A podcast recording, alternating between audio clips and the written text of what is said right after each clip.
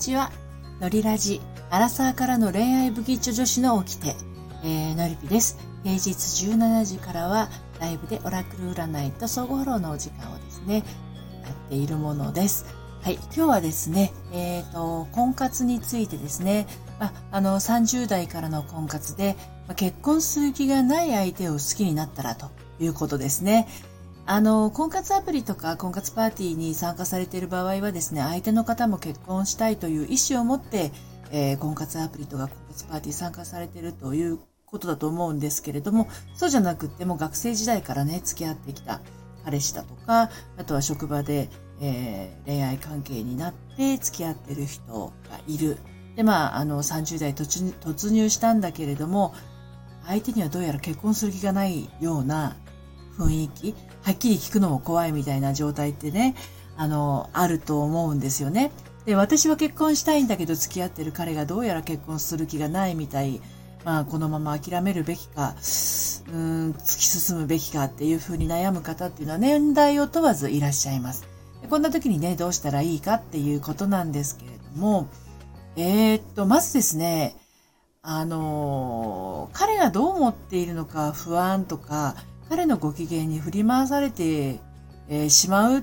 ていう悩みで私のところに来る方とっても多いんですけど、あのー、まあ、のりぴ塾にね、えー、っと、こう、レッスン重ねていくと、本当に大事なのはそこじゃないっていうことにね、だんだんあの、気づいていくんですよね。うん。で、あのー、彼が結婚そのものをする気がないのか、うんと、あなたとは結婚する気がないのかっていう、えー、微妙だけれど決定的な差っていうのもね、あるんですよね。なので、あの、彼は結婚する気がないって思ってる人は、まず本当に彼がそう言ったのかどうかっていうところが一つありますよね。でもう一個は、うん、あなたにとっては何かそういうふうに感じるものがあったっていうことなんじゃないかなって思うんですけれど、まあ、あの、こういったお付き合いのあり方っていうのはね、あの、それこそのお付き合いの数だけありますし、あの、パターンもそれぞれなので、一概にこうっていうふうには言い切ることはできないんだけれど、まあ、それでも諦めるべきか、このまま突き進むべきかと迷っているあなたが少しでもこう判断できるよね、えー、ちょっとポイントをね、お伝えをしていこうかなと思います。えー、っと、まあ、あの、彼を取るか結婚を取るかっていうところにね、悩んでる感じななんじゃないかなとは思うんですけど、あの、あなたが考えている彼と結婚っていうものの流れはね、彼っていう存在がいて、そしてお付き合いがあって、やがて結婚にたどり着くというものなんでしょうかね。うん、で、あの、対して結婚する気がない彼との流れっていうのは、あの、結婚、結果として結婚にはたどり着かないんじゃないかなって感じる状態なのかなっていうふうに思うんですけど、まあそんな状態をね、踏まえた上で、あえてあなたにお聞きしたい2つの質問があります。ちょっとね、あの、紙とペンがあったらね、用意してほしいんですけど、1つ目です。あなたが結婚したい理由は何ですか？これをね、書けるだけ書いてみてほしいです。うん、で、もう一つ質問あります。あなたが彼と一緒にいたい理由は何ですか？ですね。これをね、できるだけ書いてほしいんですよ。うん。箇条書きでいいです。で、この1と2、どちらの答えがたくさん出てきたかっていうところが、まあ、ポイントになるんですけれど、この答えはね、後で、あの、放送の最後にお話しするとして、うん、あの、その1の結婚したい理由が少なかった場合はね、結婚がしたいっていうことなんですよね。この場合、極端な話、彼でなくてもいいっていうことなんで。まあ、その2の彼と一緒にいたいっていう理由が少なかったら、結婚云々ではなくって、彼と共に過ごしていたいっていうことなんですね。まあ、結婚したいと思いながらも彼の存在そのものが大事っていう状態なんですね。うん。なので、彼でなくてもいいから結婚がしたいんだとしたら、結婚したいと考えている人とお付き合いすることをお勧めします。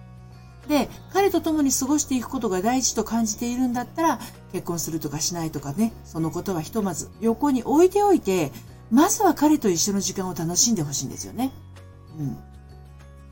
そう。あの、彼と共に過ごしていくことが大事って心の底では感じている人が、結婚するしないということにとらわれていると、心から楽しいお付き合いってできないんです。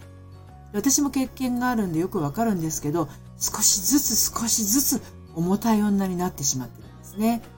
知らず知らずのうちにすぐ結婚に結びつけてしまうからなんですね。はい。ということで、先ほどの答えなんですけれども、あなたが結婚したい理由は何っていう方が多かったのか。ね、箇条書きにしたとき。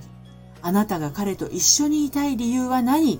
ていう方に理由が多かったのか。どっちかっていうのがポイントになるんですね。